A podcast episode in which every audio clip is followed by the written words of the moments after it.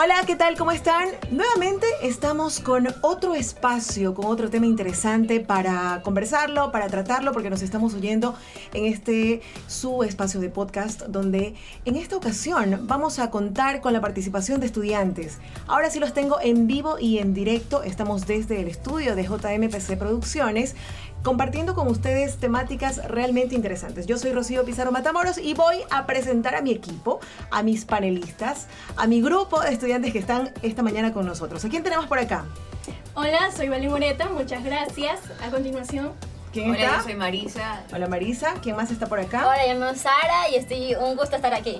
¿Está contenta, Sarita? Obvio. Hola, mi nombre es Junior Salao y es un gusto estar aquí. Yo soy, yo soy Martillo y me da gusto volver a compartir con ustedes. Se nota. Y yo, Chicho Trujillo, estoy aquí compartiendo con ustedes, pero también quiero pedirles que sigan mis redes sociales como Chicho Trujillo 5, ya mandé mi cuña publicitaria. Achuzo, la cuñita, la cuñita. Tenemos un influencer.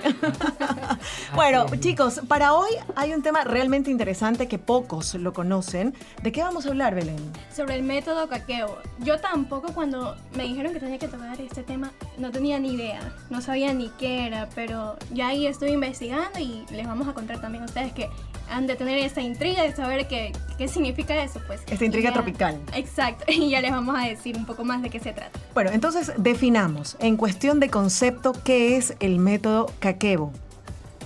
¿Quién nos dice? A ver, ¿qué O investigamos? sea, entonces? sobre todo antes de decir el origen, antes de hablar ya con palabras más técnicas, de saber qué es el método caqueo, pienso que todas las personas cuando ya viene, eh, se acaban las navidades, que todos quedamos gastados en lo absoluto, O sea, lo que nos pasó recientemente. Lo que nos pasó, ¿qué, qué, qué hacen las personas? ¿Qué hacemos nosotros como seres humanos? Decir, bueno, he gastado tanto, así que ahora voy a ahorrar. Y de eso se trata este tema. De eso se trata este método en el cual Junior nos va a contar acerca Su de origen. qué es el método Kakebo y cómo se originó. Porque a la final decimos el método Kakebo y, y dejamos al oyente como que, ¿qué es eso? ¿Pero de qué se trata? Pero de eso se trata, del ahorro. Suena como artes marciales eso de Sí. Kakebo. Así es, el método Kakeo tiene su origen en el año de 1904, cuando Mokoko Ai, periodista y fundador de la primera revista femenina en Japón, ideó un sistema para ayudar a las mujeres a llevar las finanzas de su hogar, tanto para las cosas como su propia independencia. Ah, mira tú, interesante. O sea, tiene origen 100% japonés. Japonés. ¿Verdad? Ok. ¿Y cuál es la ventaja de este método? Bueno, algunos dicen que con este método se logra hasta ahorrar un 35% del sueldo. Esas personas que dicen, ah, no, el sueldo no me alcanza. Pues ahí es cuando ellos tienen que recortar gastos y sacar de... Porque a veces gastan en cosas que no son Innecesarias, necesarias. ya. Y entonces, de ahí, esto es lo que te ayuda este cuaderno, a ver en qué estás gasta- gastando, que no te sirve. Y conforme va pasando el tiempo, pues se dan cuenta que de si se quita de esa parte de lo que ellos están gastando, pues pueden ahorrarlo. De hecho, cada mes, este, una persona que, que quiere saber cuánto ha gastado o y cuánto dinero recibe y cuánto dinero ha gastado, tienen la respectiva libretita llamada Kakeo. O Ya. sea, eh, vamos entonces definiendo. Kakebo, aparte de ser un método, tiene sus características. Sí. ¿Ok? Una es la libreta. Ajá, es una libreta Ya. donde en esa libreta se escribe lo que ha gastado, servicios básicos como luz, agua, teléfono, este, si va al cine, si va al gimnasio, hasta incluso las golosinas, tienen que marcar lo que ha gastado. Y según lo que ha gastado en el mes, sale gaste tanto dinero, en el siguiente mes ya sabe qué es lo que no debe hacer. Junior está desesperado por hablar. ¿Qué pasó, Sí, Junior? bueno, eh, este sistema solo funciona siempre y cuando la persona debe ser permanente, tiene, tiene que tener esa decisión para ahorrar. Si falta un mes o, o no anoto eh, sobre lo que gastó un mes, ahí ya pierde la contabilidad, ya pierde eso. Ya, una consulta. Se Quería- o alguien que me pueda responder, porque tal vez sé que el oyente también quiere saberlo.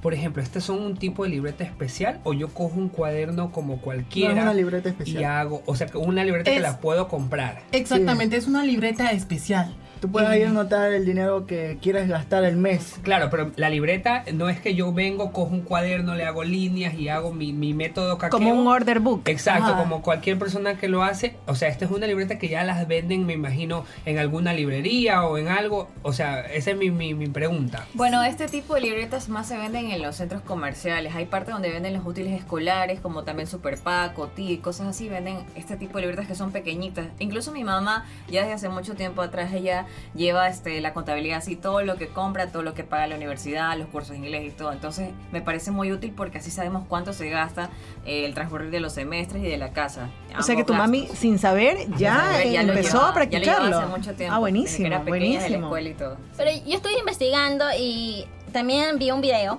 donde dicen si no si no constan con esta con esta libreta, este también pueden hacer uso de una libretilla, un cuadernito que ustedes tengan y también pueden anotar si es que no llegasen a conseguir este tipo de libreta denominada caqueo. Claro, pueden empezar así con un cuadernito cualquiera, lo dividen y ya después se compran No es necesario comprar y- el cuaderno- Claro, no es necesario, caqueo. pero si quieres ser más, más organizado, puedes hacer optar por comprar un cuaderno de estos. Interesante, chicos. Interesante, pero Belén, hay algo que debemos escuchar adicional, ¿no? Claro que sí, eh, hay un reportaje donde nos cuentan más a detalle un poco más de cómo es este método Kakebo, cómo nació.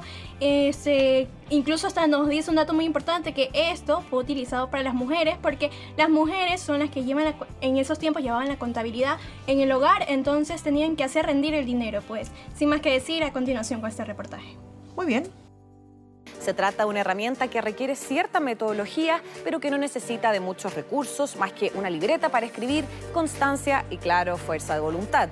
Pero ojo porque al esfuerzo vale la pena y si lo sigue al pie de la letra, este método lo puede ayudar a ahorrar hasta un 35% por ciento del total de su sueldo.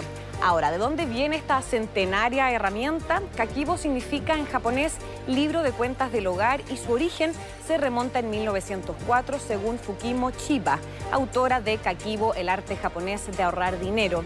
Según Chiba, la ideóloga de este método fue Hani Motoko, considerada la primera mujer periodista de Japón, quien quiso buscar una forma de que las esposas pudiesen manejar la economía familiar de una manera más eficiente. Pese a que la cultura nipona es bastante tradicional en muchos aspectos, estos métodos eh, representan una herramienta más liberadora para las mujeres porque les da el control sobre las decisiones financieras del hogar. Ahora, ¿cómo funciona? Pese que hoy existe un amplio mercado de aplicaciones con las que usted puede controlar sus ingresos y gastos desde el teléfono, existen estos particulares libros de cuentas que son cada vez más eh, populares. Según expertos, si bien la tarea puede ser bastante laboriosa, especialmente al principio, pero justamente en ello reside también su éxito. Primero debe anotar sus gastos diarios o semanales según le resulte más cómodo y debe hacerlo en distintas categorías. Por ejemplo, la categoría 1 va a ser ingresos, donde tiene que anotar su sueldo, pensiones, entre otros. En otra categoría, gastos esenciales, donde tiene que anotar cuánto gasta en vivienda, transporte, comida, servicios para el hogar y también en salud. En otra categoría podemos llamarla ocio, donde tiene que anotar los restaurantes, compra, gimnasio, entre otras cosas. Y en una categoría distinta los llamados extras, que vendrían a ser, por ejemplo, regalos, reparaciones o incluso los viajes. Ahora, estas categorías son de referencia y usted puede establecer cuántas categorías necesite y también utilizar distintos colores para hacerlo incluso visualmente más atractivo. Pero ojo, porque este método es más que solo controlar los gastos, sino que también aprender a mejorar las finanzas. Interesantísimo el reportaje que acabamos de escuchar. Miren, ya tenemos más pautas para poder ahorrar. ¿Quién de ustedes, a ver, hablando con sinceridad, quién de ustedes es bueno y es malo a la hora de ahorrar? ¿Quién es bueno? Yo soy un comprador compulsivo. O sea, usted está en el grupo de los malos. De los malos. Yo Ya. tengo un Yo dólar en el yo- bolsillo y no sé en qué gastarlo. Voy caminando. Pero esa no- falta de confianza, yo se lo puedo guardar. Yo no puedo tener un sueldo porque veo algo que me gusta y ya quiero comprar. Pero si tengo algún billetito, ahí no, porque sé Pero que voy ¿saben qué? gastar. En el reportaje mis, lo que a mí me impactó fue que siempre nombraban a las mujeres.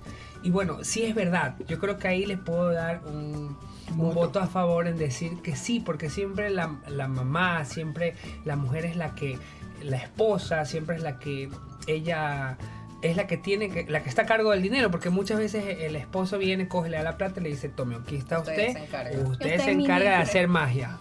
Claro, eh, es que la mujer lidera prácticamente la economía del hogar, ¿verdad? Lo que tú dices, Eric, es muy cierto y es una gran responsabilidad de la mujer el estirar el dinero, el sueldo, en el caso de que sea solamente del marido, y si hay doble participación económica, cubrir todas las necesidades. Claro, con este sistema las mujeres pueden identificar o hacer un autoanálisis de cuánto están gastando en algunas cosas, por ejemplo en compras o en en algún otro que innecesario, se podría decir. Entonces, de, de esta manera las mujeres ya van eh, ejerciendo su contabilidad. Y saben que esta es una buena alternativa sobre todo. Nosotros como futuros periodistas podemos tener una pauta con este método para poder comunicar o generar conciencia en nuestras comunidades sobre el método del ahorro. Latinoamérica está considerado como uno de los sectores eh, o la población latinoamericana que más consume a nivel mundial. Hay más índices de pobreza justamente por eso. No tenemos la cultura del ahorro. Yo hace poco tiempo estuve viendo un video de por qué los judíos son millonarios y es por el tema del ahorro, porque ellos un porcentaje de su sueldo o de sus ingresos, ellos los destinan como ahorro. Ahora, una cosa es ahorrar y otra diferente es invertir. Hay quienes dicen, ok, pero yo tengo este dinero y voy a comprar un bien. Ya estoy ahorrando ahí. No es un ahorro al 100%, sino una inversión. ¿Por qué razón? Porque esa inversión, si ustedes compran al menos un bien, ese bien va a demandar gastos también. Entonces, el dinero no es que va a crecer, lo tienen ahí amortizado, sí, pero igual va a generar gastos. Entonces, tenemos, debemos tener muy claras esas dos... eh, esos dos elementos y trabajar comunicacionalmente en instruir de pronto a nuestras comunidades a través del periodismo en lo que es el método del ahorro. Así es, Miss, eh, como usted lo dice, eh, siempre, por ejemplo, en Latinoamérica, como, como nos estaba comentando, en muchas ocasiones yo me he dado cuenta de que hay personas que tienen una casita de caña, pero tienen su aire acondicionado, pero tienen su, su, Su plasma. su plasma. O sea, a veces nosotros no sabemos en qué gastar el dinero o a veces no nos sabemos organizar eh, porque a veces hay cosas muy más importantes pero que no nos, no- no nos damos cuenta. Lo gastamos en cosas innecesarias. Así es, este, muchas veces las personas, como estaba diciendo Chicho, puede tener alguna emergencia, pero mil veces prefieren la vanidad, por decirlo así, antes de priorizar sus gastos y realmente en algo que sí vayan a utilizar, porque ahí es cuando terminan comprando cosas que muchas veces ni necesitan y, gastan, quedan gastados. Y después cuando compran las cosas dicen, uy, ¿por qué me compré esto? Y era que no me gasta. Sí, por ejemplo, hay personas que dicen, bueno, entonces yo gasto hoy porque después mañana me muero y me queda esa plata ahí, se queda intacta y nadie la va a disfrutar. Entonces eh, consiguen gastar. Es como yo, yo siempre gasto. Yo gano mi sueldo, mi trabajo, pago la universidad, otras cosas, pero siempre termino gastando plata y mi mamá me reta, aunque no, hasta el día de hoy no he ahorrado ni un centavo. Pero la verdad que escuchando ahora este método, la verdad que sí voy a ahorrar. Ya está es. haciendo conciencia, Ya, Marisa. ahora sí. Así es, Marisa. Con este método Kakebo, cada uno de los gastos queda agrupado en su respectiva categoría. Tenemos categorías. En este caso, eh, este método separa lo que es supervivencia, en lo que entra alimentación, vivienda, luz. También entra el tema del ocio y vicio. Se lo denomina ocio y vicio a las cenas con los amigos, actividades deportivas, y chucherías también. En lo cultural, entradas al cine, libros, etc. Y sobre todo también este método destina a extras u otros gastos como regalos, gastos imprevistos que no encajan en otras categorías. Para que no se te escape ni un solo gasto, lo más cómodo es que solicites y guardes todo, cualquier compra que realices y apuntarlo directamente en el libro del método Kakeo. Claro, ahí podemos tener un mejor balance, ¿no? Así es, bueno, este método caqueo yo también sí lo he utilizado, pero no lo hacía así ordenadamente, con, con como dice, eh, cuentas, trimestre, porque este método ya viene eh, diagramado, o sea, ahí tú vas anotando lo que has gastado, lo que tú estás Ingresos y egresos Ajá. también, Es ¿no? importante no hacer trampa Así, porque si no anotas es. algo se te, se te desbarata la cuenta hasta el Y momento. que imagínense, ahí se están engañando a ustedes mismos. ¿Para qué la trampa? Ahí no, no cuadra hacer Ahí trampa. no se va a cuadrar. Claro, no, no, no. Efectivamente no se va a cuadrar. Uno, uno de los principios de este método es, eh, primero, la disciplina, el ser disciplinados, el, decir, bueno, empiezo, arranco con, con este sistema, con esta economía y voy a continuar. Ser disciplinados porque si por ahí ustedes intentan hacer una trampa, ya están desbaratando absolutamente todo el proceso. Y lo segundo es eh, proponerse. Proponerse en realidad a eh, ahorrar, sumar en cuestión de ahorros, para que al corto plazo ustedes vean recompensado ese ahorro, ¿no? Tenemos otro reportaje, Belén. Sí, justamente de lo que estamos hablando acerca de los gastos y sobre todo en la cultura latinoamericana que no tienen esa costumbre de ahorrar, pues el experto Ricardo Nazario, experto en finanzas, nos va a explicar a continuación un poco más. Pues mira, hay que empezar poco a poco. La verdad es que como cuando uno trata de hacer ejercicio o es una dieta a principio del año, tratamos de hacer mucho y de repente nos cansamos, nos frustramos y no lo terminamos. El ahorro hay que empezar muy despacito. Hay que tener un ahorro primero de a lo mejor 50, 100 dólares, ver cómo eso afecta a nuestro presupuesto y de ahí continuar y seguir expandiendo para tener un ahorro mayor. Pero lo más importante es que vayamos hacia atrás, que veamos el último año y hagamos un análisis honesto a nosotros mismos de dónde gastamos el dinero. Ahí tú vas a poder ver si gastaste a lo mejor comprando cosas que no necesitabas, identificar cuáles fueron las cosas que compraste el año pasado que no debiste haber a lo mejor gastado el dinero y utilizar eso como una forma, una guía para este próximo año y de esa manera no repetir esas compras innecesarias. Pues yo creo que por lo menos dos veces al año es importante que revisemos el presupuesto para asegurarnos que las metas que hayamos puesto a principio del año sean las apropiadas para el ahorro que queremos lograr. Si en seis meses vemos que nos estamos quedando atrás de esas metas, deberíamos entonces de reevaluar el presupuesto y ajustarlo proporcionalmente. La mejor inversión es pagar la deuda y prepararnos para el retiro. Hay muchos planes que las compañías en Estados Unidos ofrecen, los planes 401k o las IRAs, o puede ser hasta un plan 529. Son planes que permiten a uno ahorrar un dinero para el retiro y a la misma vez tener un descuento en tus impuestos. Si tú pones en un 401k dinero para el ahorro de tu vejez y tu compañía te lo iguala, duplicaste tu dinero con el primer ahorro que pusiste en esa cuenta. Hay que investigar eso bien.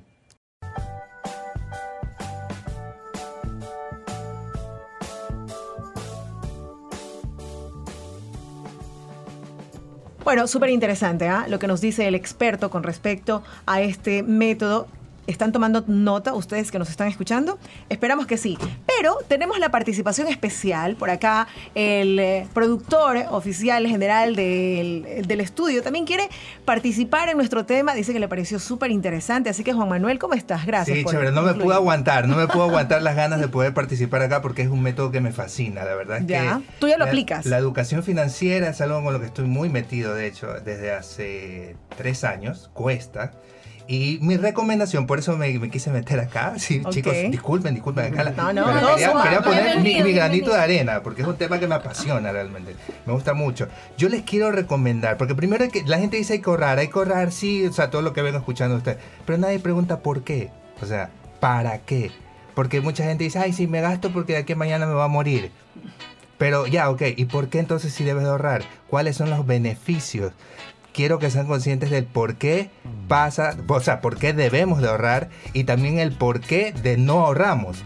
¿ya? Todo esto tiene una explicación, de hecho es muy, muy, tiene que ver con nuestros antepasados, con nuestra cultura, un poco también del miedo al dinero. La gente, aunque no lo crea, tiene miedo al dinero. Si yo le pregunto a 10 personas, oye, ¿tú quieres ser millonario? mucha gente te va a decir, no, con que tenga para mi cosita, con que tenga una casita, con que tenga un carrito. Me es suficiente. Y es, es, suficiente, pero eso es miedo al dinero. O sea, nadie te dice, sí, yo quiero ser millonario porque está culturalmente es un tema apasionante realmente que tiene mucho que ver con, con satanizar el dinero. ¿Un tema de, un complejo de inferioridad puede ser? No tanto así, es un miedo al dinero, es un miedo que viene, viene arrastrándose de la cultura. De hecho, desde los españoles, cuando venían, a, cuando vinieron acá a, colonizarnos y todo, al que te, vinieron a robar, se llevaban el oro, si tenías oro, ¡pum! te mataban. Entonces la gente escondía el oro, es como que el, dinero o, ser rico era un símbolo de, miedo, desde ahí empezó todo. De, riesgo, y ahora, por ejemplo, mira, ¿no? vayamos tan lejos. Si ves a alguien con un carrazo en Guayaquil, ¿qué, qué le dicen? Narco. Ah, ¿eh? Ahí está. Es nada, ¿eh? Ahí está, ¿eh? Ahí está la gente. ¿eh? ¿eh? A eso voy. Entonces, eso es un pensamiento negativo, de miedo al dinero, de asociar el dinero con algo malo. Ah, se mantiene plata, narco. Narco ha de ser. No, robó alguna cosa. O sea, y hay otro experimento social. Sale a la calle y dale un billete de 100 dólares a alguien. Regálaselo. Y entonces, oye, ¿qué te pasa? Y si es un hombre que le da a una mujer, te, hasta te cachetea así. o sea, la gente tiene miedo al dinero. dijiste, algo muy importante al iniciar, que mucha gente no ahorra porque le da miedo, o sea, no, Dijiste algo muy importante a lo que empezaste porque comentabas de que cuando tú te mueras no vas a llevarte nada. Entonces, tal vez mucha gente no, no ahorra por eso mismo. O sea, en mi caso yo prefiero divertirme porque uno no sabe lo que puede pasar mañana. Entonces, si yo tengo dinero, yo digo, bueno, ¿será que me, me compro esta camisa? Pero no, mejor no me la compro. Pero uno, dice, bueno, en mi caso, yo digo, bueno, si ya estoy gastando, la compré porque ¿qué pasa si me muero mañana? Nunca me la compré, nunca me la puse. O sea, claro, pero es que, es que, el dato de, la educación financiera no es que te prives de esos lujos. No, sí, sí puedes tener lujos. Lo que pasa es que hay que saber cuándo, hay que destinar, a controlarlo. Yo les quiero recomendar, ya para terminar mi... Es que esto es largo, es un tema súper, súper apasionante y, que vale la pena que lo investiguen más que nada. Hay un curso en YouTube totalmente gratis. Se llama tomen nota, tomen nota Adiós mente pobre de Jürgen Klarik. Ya, Adiós mente pobre o Bye Bye mente mediocre, algo así. Búsquenlo como Jürgen Klarik. Ahí está, ese curso es espectacular y vas a entender el porqué, que es lo más importante, la raíz. Conocer el porqué. Porque sí, sí, yo quiero ahorrar, pero ¿cuál es el beneficio de ahorrar? O sea, no, no hablan de eso. Dicen, sí, es bueno, pero ¿por qué es bueno? O sea, ¿cuál es el beneficio más allá? Y, el, y también lo contrario, el por qué la gente no ahorra. ¿Por qué? O sea, ¿por qué? Esto viene arrastrados de culturas, de generaciones, por eso Sudamérica está como está. Le, dicen un país tercermundista ahora en, ¿cómo se, en vías de desarrollo. Ahora, en vías de desarrollo. ¿ya? Pero ¿por qué? ¿Cuál es lo que nos diferencia de otros países? ¿Cuál es la diferencia de cómo piensa un rico, un millonario? Obviamente estoy hablando de un millonario que ha forjado su, como decía ella, los judíos, cómo trabajan. ¿ya? E, e investigar cómo piensan, cómo trabajan y cómo pensamos nosotros. Es que, yo creo que nosotros estamos acostumbrados a lo básico. No vemos más en lo futuro. Eh, por ejemplo, me voy a superar más para ganar más de lo que ya estoy ganando. Bueno, y el Estado también, la política, ha contribuido en eso. El Estado paternalista, por ejemplo, nos ha acostumbrado a ser de una u otra forma básicos en, cuestión de economía, en cuestión de riquezas. Tener lo necesario ya es suficiente, eres feliz, porque también a ellos les conviene que nosotros nos manejemos de esa, de esa forma. Sin embargo, buenísima tu participación, Manuel, de verdad te agradecemos. chicos, ya saben, ahí nos vemos. Gracias. Gracias, vamos a, leer el curso, a chequearlo, ¿ya anotaron? Sí, ya lo anotaron. Claro, eh, bueno, como decía nuestro amigo invitado, eh, muchas personas no se plantean objetivos, objetivos no se plantean, entonces ellos ahorran por ahorrar, por el cual eh, quiebran eso, se enquebrantan, no tienen bien definidos. A ver, ¿por qué voy a ahorrar todo este año? Porque tengo que tener un objetivo. Ese objetivo tiene que ser tan, tan inmerso para que él no pueda este, distorsionar o dejar de ahorrar. Bueno, como lo decía el especialista también, podemos empezar de pronto con un ahorro a corto plazo. Belén. Retomando el tema anterior, también aquí juega mucho el conformismo de las personas porque muchas veces como no tienen una visión de proyectarse más allá, sino que ya me siento cómodo con lo que tengo, pues ahí me quedo, me estanco y ya con eso soy feliz, entonces no tienen esa meta de querer avanzar, de querer superarse ya.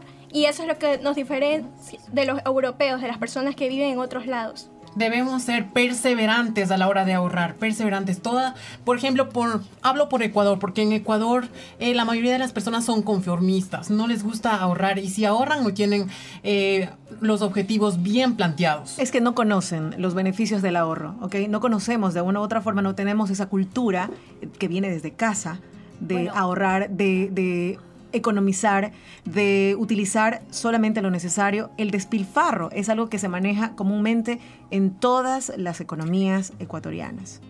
Por mi parte, sí administro bien el dinero. Por ejemplo, yo, a mí me eh, destinan 100 dólares. De ese 100 dólares tengo que hacer durar un, un mes. Un mes, 100 dólares. Sí, bueno, bien.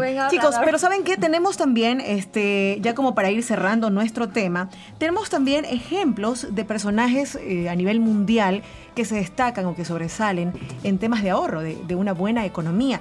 Por ejemplo, Kate Middleton, ¿ustedes saben quién es ella? Sí, es la esposa del. Así es, la duquesa de Cambridge. Ella, como una estrategia de economía, de ahorro, su vestuario intenta que sea no tan ostentoso ella viste prendas económicas, prendas realizadas por mujeres de término medio bajo que están en su país. De esa forma también apoya lo que es la microempresa, el microtrabajo y ahorra, imagínense, para una duquesa vestir una prenda de 60, 70 dólares puede representar una burla. Sin embargo, a ella no le interesa eso y siendo un personaje tan representativo en su país, ella da esas lecciones de ahorro. Es que también uno piensa que porque es una persona importante, piensa que pueden vestirse de la manera más fina. Sin embargo, uno no sabe lo que uno, una persona importante lleva por dentro, que también tiene sus sentimientos, tiene su corazón. Es que si te das cuenta, la gente, por ejemplo, yo he visto gente que tiene mucho dinero y tú miras cómo andan vestidos. Pero las personas que no tienen dinero están, vestidos más caros. Es como el caso de Bill Gates. Bill Gates, ese hombre está podrido en plata, por así decirlo, pero él se viste sencillo. Y una vez él dijo que, o sea, que tener dinero no quiere decir que lo vas a comprar todo que vas a lo vas a derrochar como te da la gana. No, porque eso dice que es la mentalidad de un pobre. Claro, ellos también eh, tienen bastante dinero, ya hablando de estos personajes famosos a nivel mundial, eh, y muchas de sus riquezas ellos las invierten en obra social, ¿ok? Que esa es una muy buena forma también de destinar dinero. También el actor de John, eh, la película John Wick, eh, Kanu, también ahorra. Él contó en una entrevista que él va, si es necesario, se va en bus él no le importa comprarse el mejor carro de que le salga. Él si quiere se va en bus, si no lo van a ver y lo traen. Miren, interesante. Greta Thunberg también, y de esa manera da como que una enseñanza en temas medioambientales. Ella no utiliza avión, ella prefiere irse en un barco o en un bote, dependiendo la distancia, y así protege al planeta. Algo más que tengamos si que usted se gana un millón de dólares, ¿usted aplicaría el método Kakebo? Pero por supuesto. si yo con el sueldo que tengo intento aplicarlo. no lo intento. o sea, a ver, en, lo posible lo hago porque a mí no me gusta, eh, no me gusta verme en apuros, la verdad.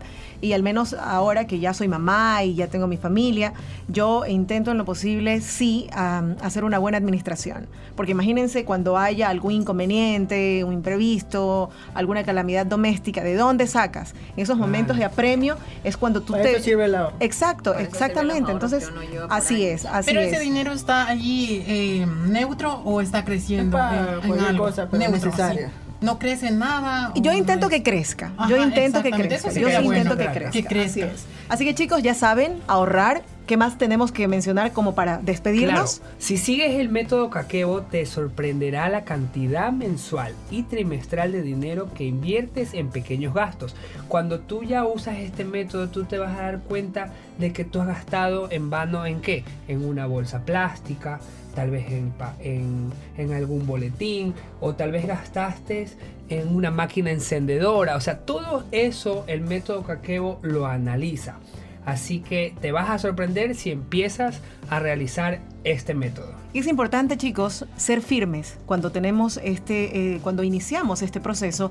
Es importantísimo eh, tener mucha seguridad, pero sobre todo mantenernos firmes. Decir no. Aprendamos a decir no ante cualquier tentación que se presente, ¿no? No seamos esos compradores impulsivos, así que Eric ya lo va a pensar mejor. ya tengo un dólar, lo voy a guardar, así sea. A poner en, práctica. Es como cuando a veces unos dicen, este, oye, esos cinco centavos que me voy a gastar por un chicle me puede servir para el pasaje. o hay quienes votan el centavo. yo, por ejemplo, yo no lo voto. si veo un centavo por ahí me lo cojo, porque con el centavo se completa el dólar, chicos. es, verdad. Así es, facilitar la gestión de tus ingresos y ayudarte a ahorrar es lo que este método nos ayuda queridos eh, radioescuchas. Muy bien chicos, nos estamos despidiendo. Sí, así es. Muchas gracias por acompañarnos en este podcast. Y espero que les haya servido la información. Creo que a partir de ahora mucha gente realmente va a empezar a ahorrar. Eh, no solo decirlo, no solo decirlo o pensarlo, sino a veces escribirlo, ponerlo como lo hacemos en este método que es el método caqueo, nos va a servir de mucho porque así vamos a tener dinerito, ya lo saben. Así es, metas a corto plazo, chicos. Empecemos con una semana y así vamos aumentando, aumentando los plazos y sobre todo fortaleciendo la costumbre del ahorro. A corto plazo en cuestión de inversión. ¿Qué hacemos? ¿Para qué eh, ahorramos? ¿Con qué objetivo? Etcétera, etcétera. Claro, y ahí nos vamos a dar cuenta qué es lo que hemos gastado en un mes y qué es lo que nos vamos a ahorrar en el siguiente mes. Muy bien, ahora sí, nos vamos. Nos vemos. Nos vemos. Chao, chao a todos. Estaremos escuchándonos en una próxima emisión a través de este tu canal. Un abrazo.